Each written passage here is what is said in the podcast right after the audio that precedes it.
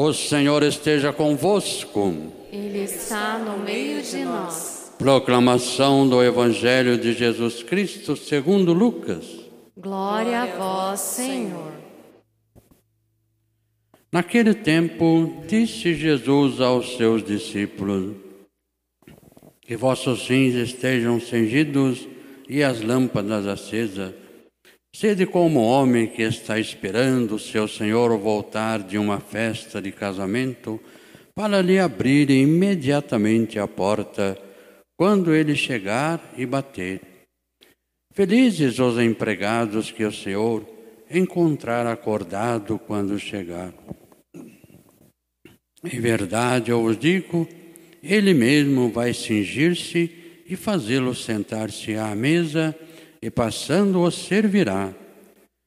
E acaso ele chegue à meia-noite, às três da madrugada, felizes serão se assim o encontrar. Palavra da salvação. Glória a vós, Senhor.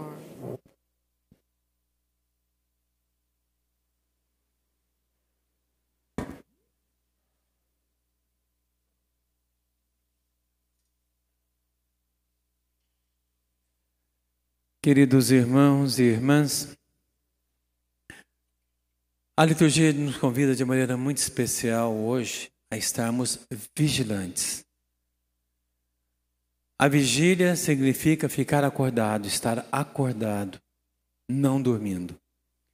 Porque muitas vezes, queridos irmãos, nós vivemos em sonhos, adormecidos, Muitas vezes nós vivemos no mundo hoje, cria-se muita fantasia, e a gente acaba vivendo a fantasia. A gente acaba acreditando nas próprias mentiras. A gente acaba vivendo coisas que não, não é real. Então Jesus nos fala: acorda. Acorda desse mundo de fantasia. Venha para o mundo real, o mundo de Deus. O mundo verdadeiro. Do amor verdadeiro. Então, às vezes, nós buscamos tantas coisas aí fora hoje. Então, Jesus hoje nos convida a vigiar. Então, estar vigiantes, atentos. E aí ele conta uma parábola de um senhor que vai para uma festa de casamento, umas bodas. E nessa festa de casamento ele foi e o empregado, o servo, tem que ficar vigilante esperando o patrão chegar. Assim que ele chegar, para abrir, abrir então a porta e o recebê-lo. Mas ele tem que estar vigiante. Vigiar sempre, vigilante sempre. E aí ele fala uma coisa muito interessante. Três coisas que Jesus fala ali, nessa parábola. Primeiro é estar com os rins cingidos. Estar com rins cingidos não é uma expressão muito comum para nós. Mas os judeus, na época de Jesus, eles tinham túnicas muito compridas, quase praticamente rastando ao chão. Mas isso atrapalha você a trabalhar as suas atividades. Então eles marravam, como se fosse um avental, marravam na cintura, em volta dos rins, marravam uma corda ou um, um avental, e eles puxavam então a roupa para cima para liberar os pés, para assim poder trabalhar melhor assim poder fazer as coisas melhor. Então isso significava cingir os rins.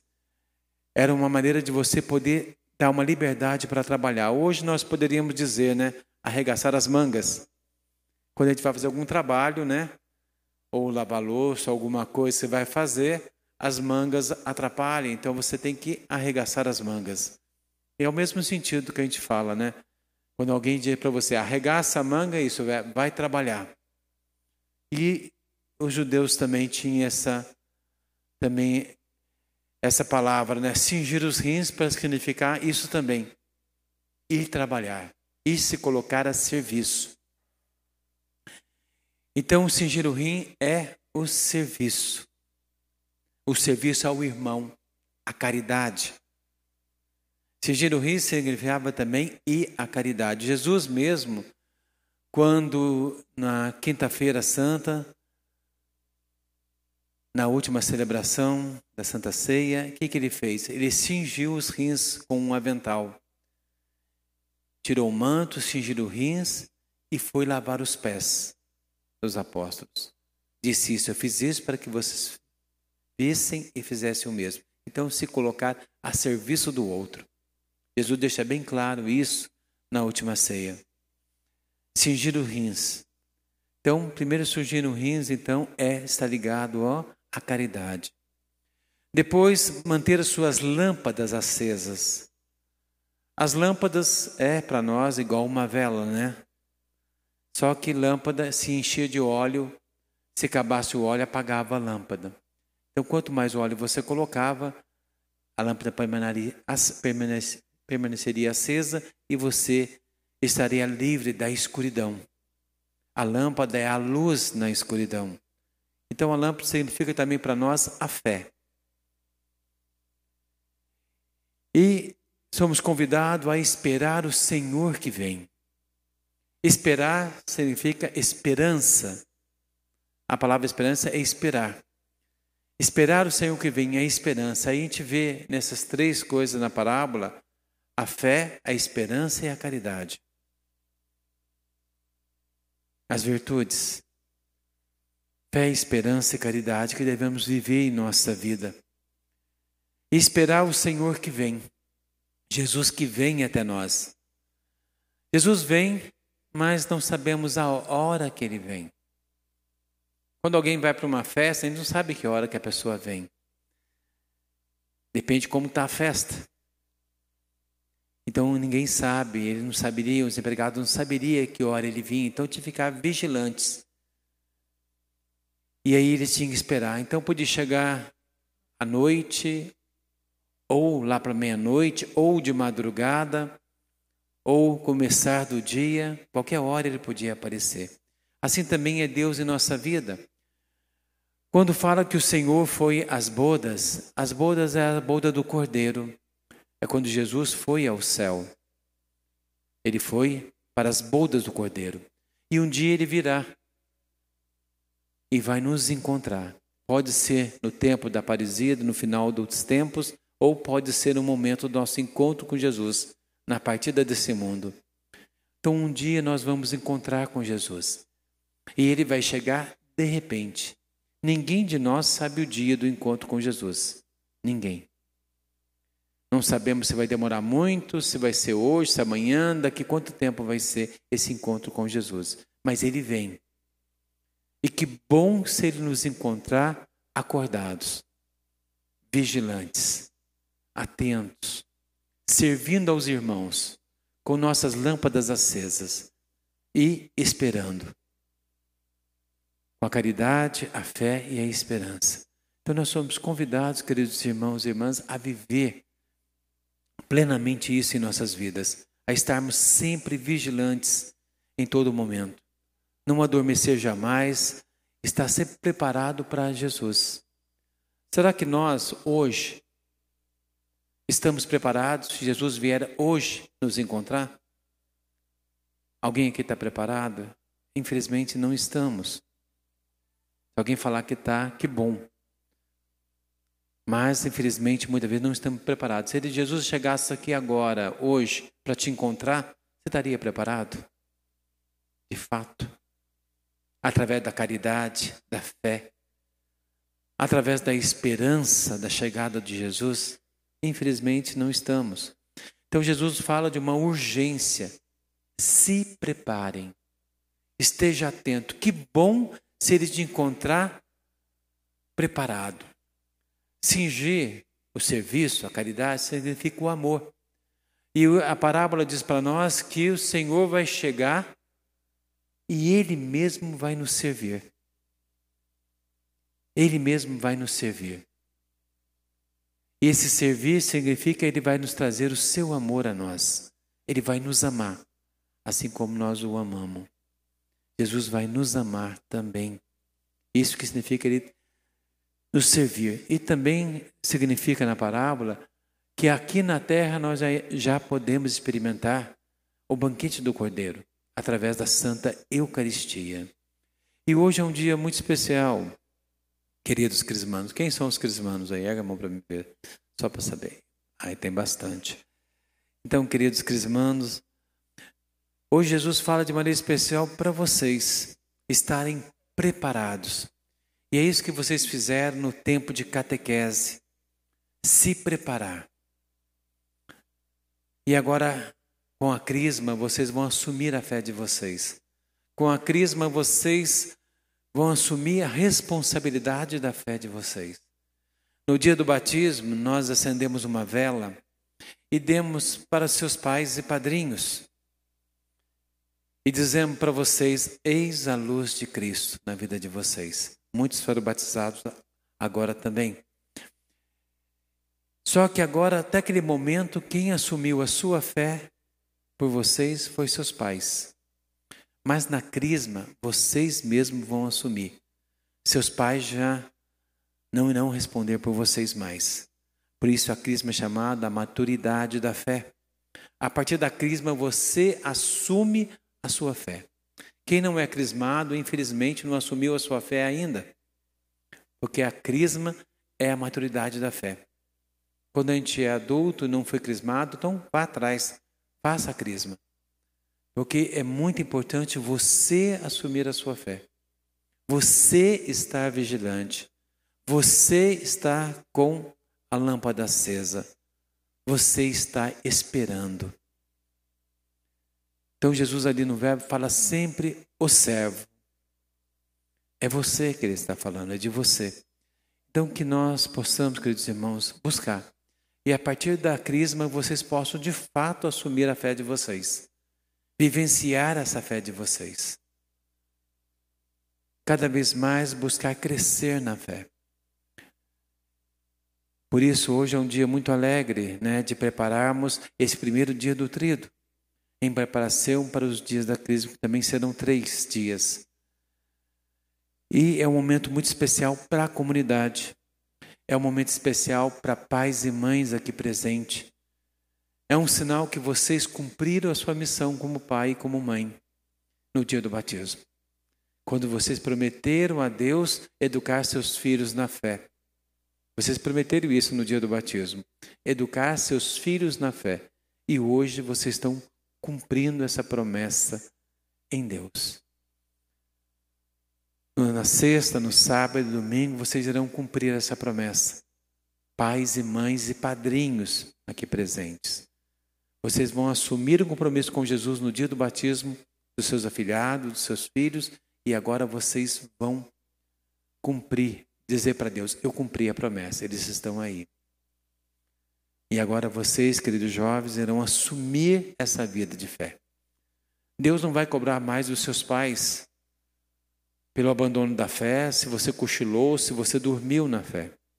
Deus vai cobrar de vocês mesmo, pessoalmente, de cada um de vocês. Então, a crisma é uma responsabilidade muito grande. É a, a maturidade da nossa fé. A crisma, ela é realmente você ser de fato aquele que Jesus quer, servo de Jesus. Então, parabéns a vocês, queridos crismanos, por esse tempo de preparação, aos seus catequistas, pela dedicação e carinho também por vocês, por seus pais, pelos apoio, pais e padrinho pelo apoio. Então, parabéns a todos vocês. Então, que todos nós, queridos irmãos, possamos estar vigilantes, esperanciosos, cheios de fé, cheios de caridade, no amor de Deus. Pensando nisso, então, eu convido a todos a ficarmos em pé. E de maneira especial, hoje, celebrando então essa vigília de amor que Jesus nos pede, uma vigília de carinho e de amor, nós vamos agora renovar então a nossa aliança de amor. Hoje, como oração da comunidade, nós queremos nessa oração fazer a nossa oração da comunidade nessa renovação da aliança de amor. Senhor nosso Deus, profunda alegria brota dos nossos corações ao nos colocarmos diante de Ti para celebrarmos os 107 anos da aliança de amor, selada no Santuário de Schanstatt, em 18 de outubro de 1914. Manifestamos, Senhor, nossa gratidão pelas graças que continuamente queres nos conceder por intercessão de nossa Mãe e Rainha da Aliança.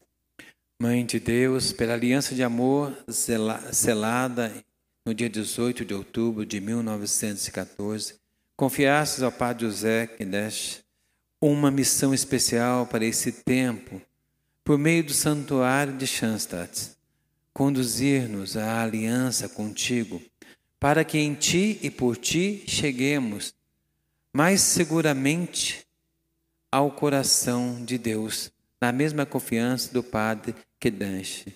Rezemos todos juntos.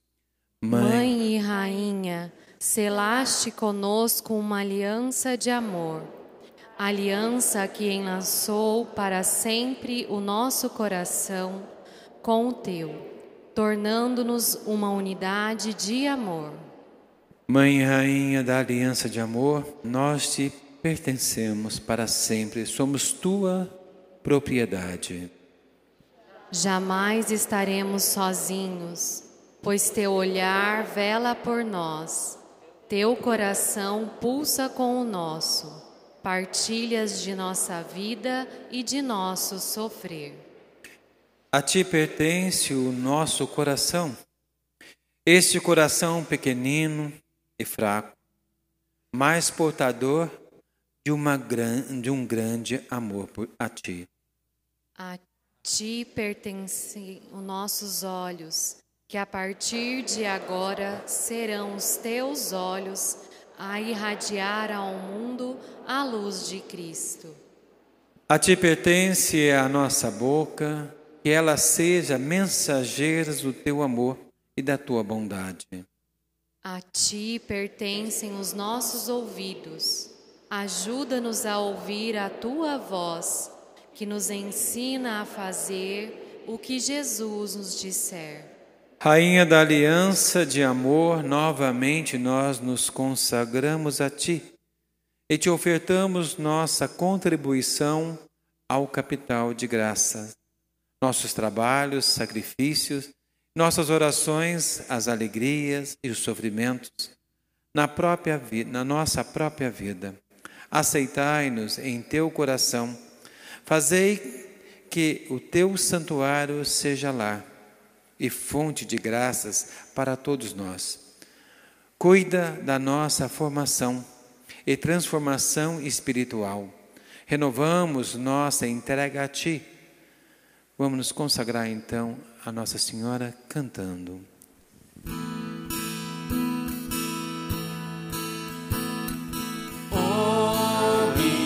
Senhor.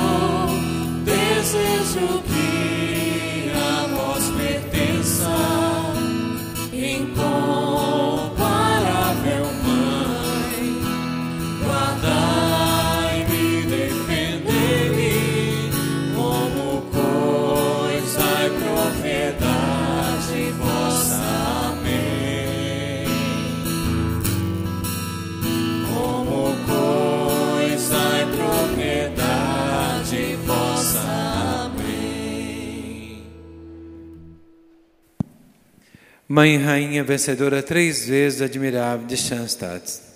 Roga por nós e por nossas famílias. Mãe Rainha vencedora três vezes admirável de Schanstatt. Roga por nós e por nossas famílias. Mãe Rainha vencedora três vezes admirável de Schanstatt. Roga por nós e por nossas famílias. Mãe Rainha três vezes, rogai por nós. E nós vamos agora então, queridos irmãos, colocando em Deus toda a nossa vida.